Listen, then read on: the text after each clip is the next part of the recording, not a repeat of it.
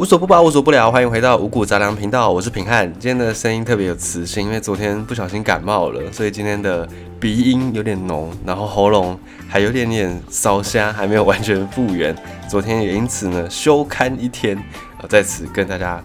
报个歉，请大家见谅一下。今天呢，呃，喉咙还是有点点不是那么舒服，不过没关系，我们还是赶快来带新的无所不包、无所不聊的五谷杂粮给大家。最近。《鬼灭之刃》真的太红太红了，已经延烧了好几个礼拜，票房始终的就居高不下，而且周边的讨论也是非常非常的多，包含现在有很多很多人在去追这个《鬼灭之刃》，它背后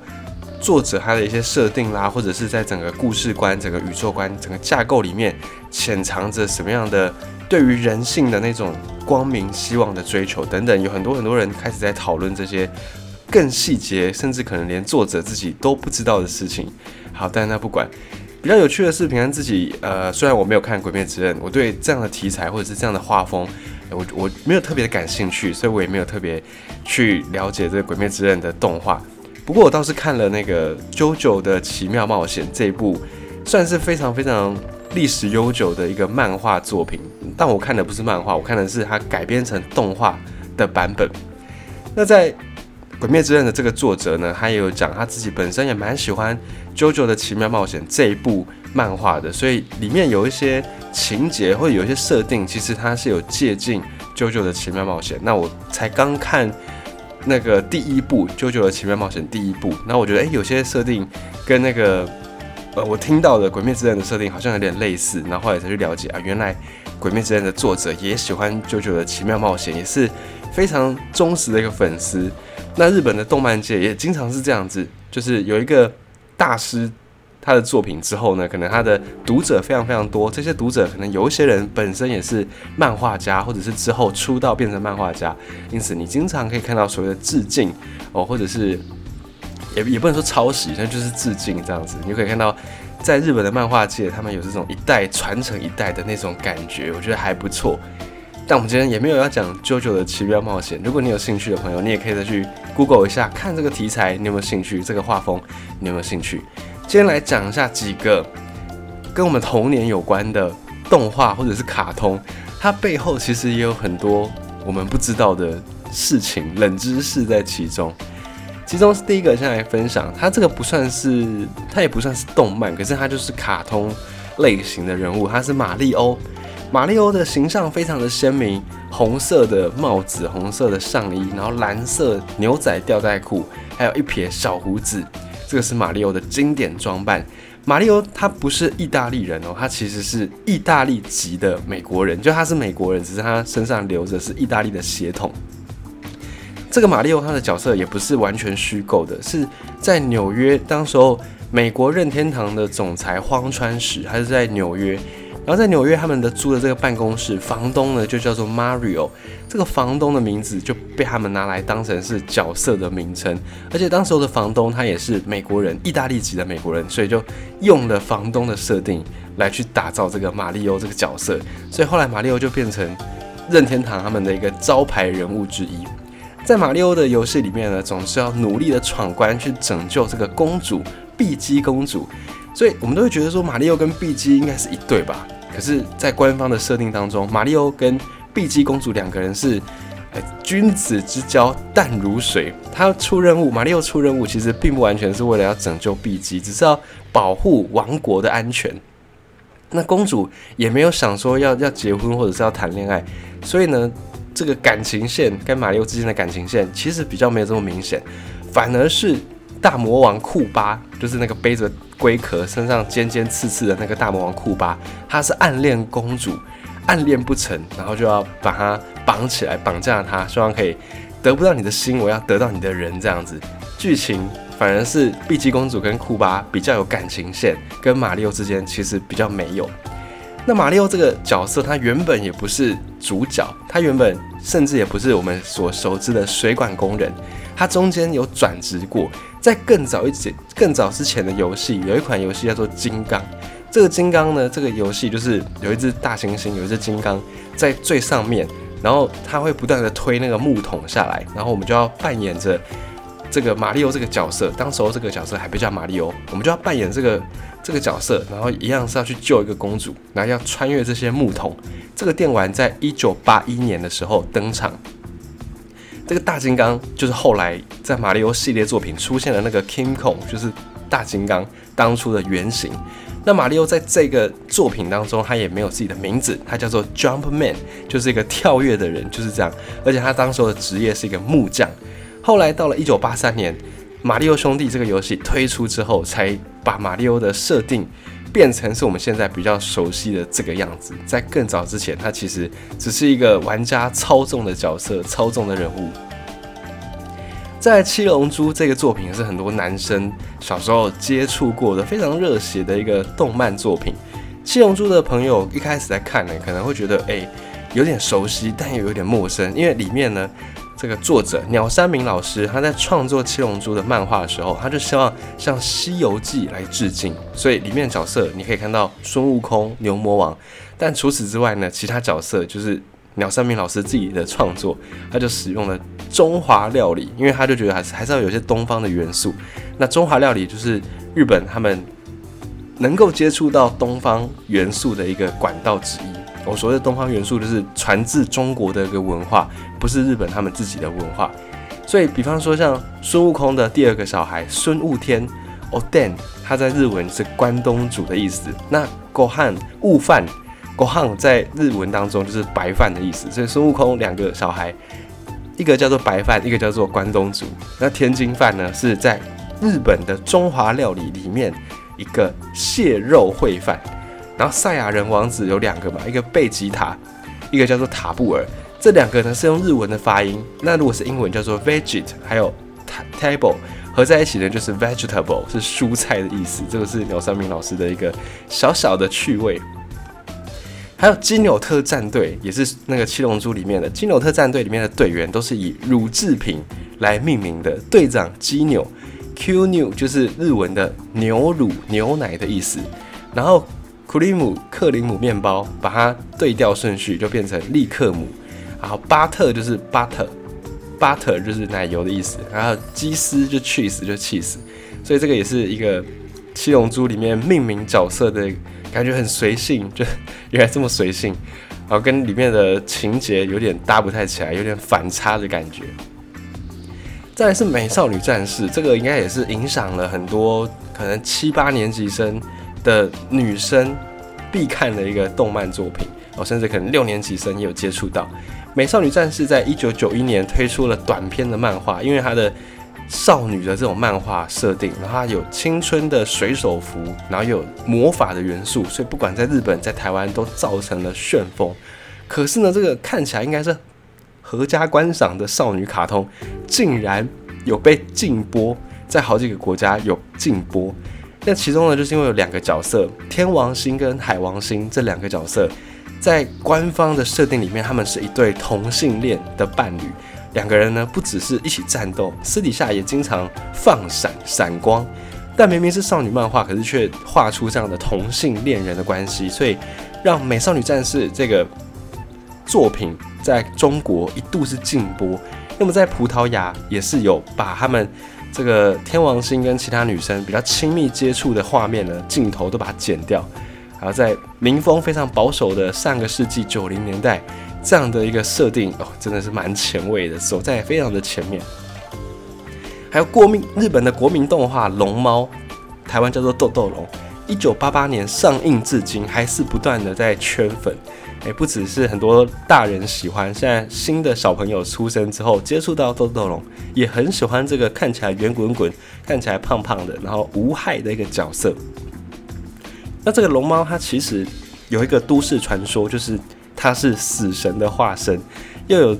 因为这个传说又延伸出小梅看得见龙猫，代表小梅死期将近，还有小梅这个姐妹两人最后其实已经是死亡的说法。这个是都市传说，因为它太红了。这个龙猫多多龙它的作品太红了，太多人在喜欢了，所以呢，就有一些好事的人就去网络上面穿凿附会，哦，毕竟树大就是会招风嘛。龙猫这个作品这么样的火热，也引发了很多的人可能二次创作啦，可能是以龙猫为题材去改编，或者是去二次的创作。所以渐渐渐渐的，就有一些所谓的都市传说，说什么龙猫是死神啊，小梅小梅看得到死神，代表她快死了，类似这样的一个言论。可是后来吉普力官方有跳出来澄清，以上的这些都不是真的，都是谣言。那么龙猫真正的灵感来源呢，是取自于有日本安徒生之称的宫泽贤治，他的一个经典童话《橡果与山猫》这个作品，在故事里面有一个审判长。巨大的审判长山猫，还有一个奇幻的橡果世界，所以跟龙猫的故事设定呢蛮像的。如果你有喜欢龙猫，你有读过龙猫的朋友，你也可以再去读一下宫泽贤治的这个作品《橡果与山猫》。橡是那个橡胶的橡，橡树的橡，橡果与山猫这个作品其实是龙猫的一个参考设定。还有哆啦 A 梦，也是大家非常熟悉的。动漫作品，直到现在，你还是可以看到电视台有在播放《哆啦 A 梦》。哆啦 A 梦在比较有年纪的朋友印象中，它的名字叫做小叮当，这个也是后来经过证明才变成哆啦 A 梦。哆啦 A 梦的大结局是大雄跟静香顺利的结婚。然后呢，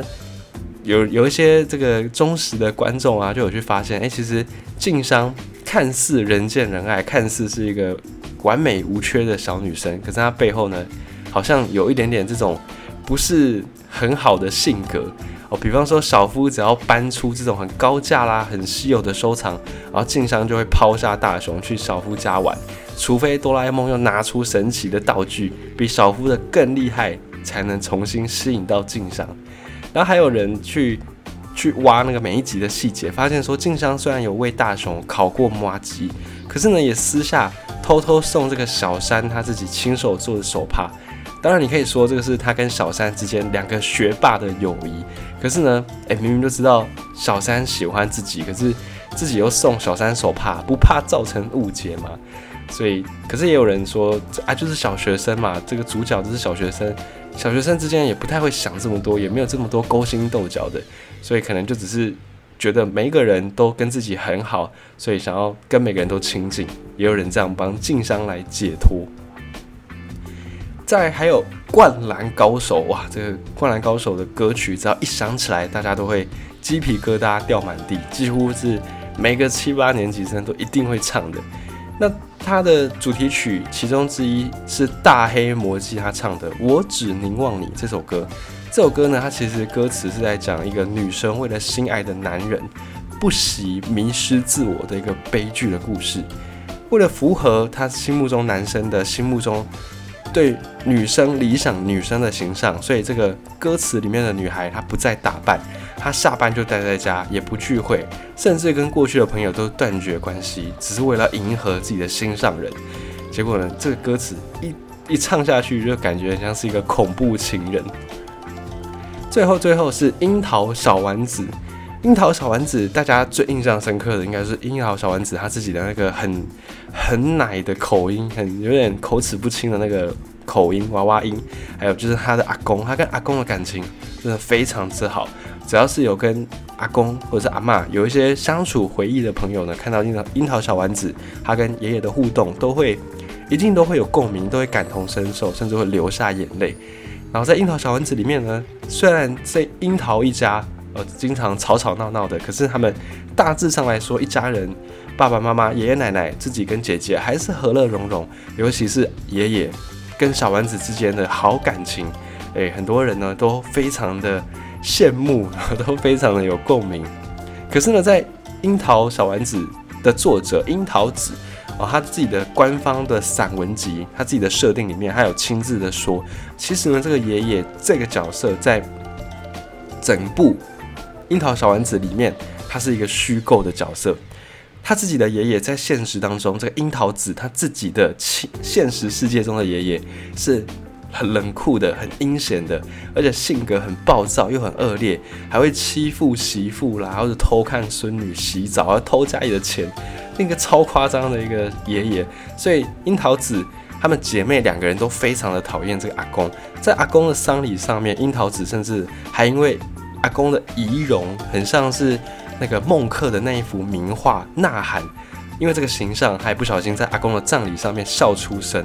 所以在漫画中的这个温暖的爷爷，在动画当中非常宠孙的宠孙魔人这个油藏，他其实是樱桃子，他把自己对于一个理想阿公的样子投射在他的作品当中，所以真实生活当中跟漫画其实还是不一样的，真实生活。还是比较残酷的，没有像漫画作品这么样的理想。这边顺带一提，因为《樱桃小丸子》的作者樱桃子，他非常的喜欢恐怖漫画，所以他也偷偷了借用两位日本的这种呃悬疑猎奇惊悚漫画大师的名字。这两位大师，一位叫做花轮合一，一位叫做丸尾莫广。他把这两个他非常崇拜的大师的名字也用在他的作品当中，也就是有钱家的少爷花轮和彦，还有那个万年班长丸尾莫南，他就把这两位大师的名字稍微一改，然后就放在小丸子的同学班底里面去。而且《樱桃小丸子》这部动画作品，它的角色原型。几乎都是作者樱桃子自己生活周边真实存在的亲朋好友，所以我们在看樱桃小丸子的时候，都会觉得，哎，哇，这个就是我生活当中的谁谁谁啊啊，这个就是我啊某个同学、某个朋友的样子，就是这样子，你就会有特别的有这种共鸣感，就是因为作者呢，他是真的把他生活当中有的这些人给他画进他的作品当中。不过花轮这个角色跟他的亲切的阿公一样。都是虚构的，在他的现实生活里面是没有这两号人物的。所以小时候我们看了这么这么多的非常经典的漫画也好，动画也好，有些呢可能在你心中留下了非常深刻的印象，有些可能甚至成为你人生道路上面很重要的一个信念、一个价值观。我觉得这些动漫作品，不管是什么题材，不管是少女上或者是这种少年上。不管他的受众是女生或者是男生，只要呢他在这个故事当中传递的是正向的一个价值观，其实都蛮值得我们去阅读，甚至蛮值得我们去把它深入的了解。那很多的爸爸妈妈可能对于动画、对于卡通、对漫画会有一些些不了解，产生了一些误会。这个时候呢，嗯，我们现在都长大了，当我们也成为爸爸妈妈，我们也可以再去把这样子一个。很多很多很好的作品，很多很多传达正能量的一些作品，再继续的推荐给更多我们的下一代来知道。好的作品就是这样一代传一代，经典永流传。跟你分享这个几则有关于过去我们看的动画漫画里面的一些冷知识。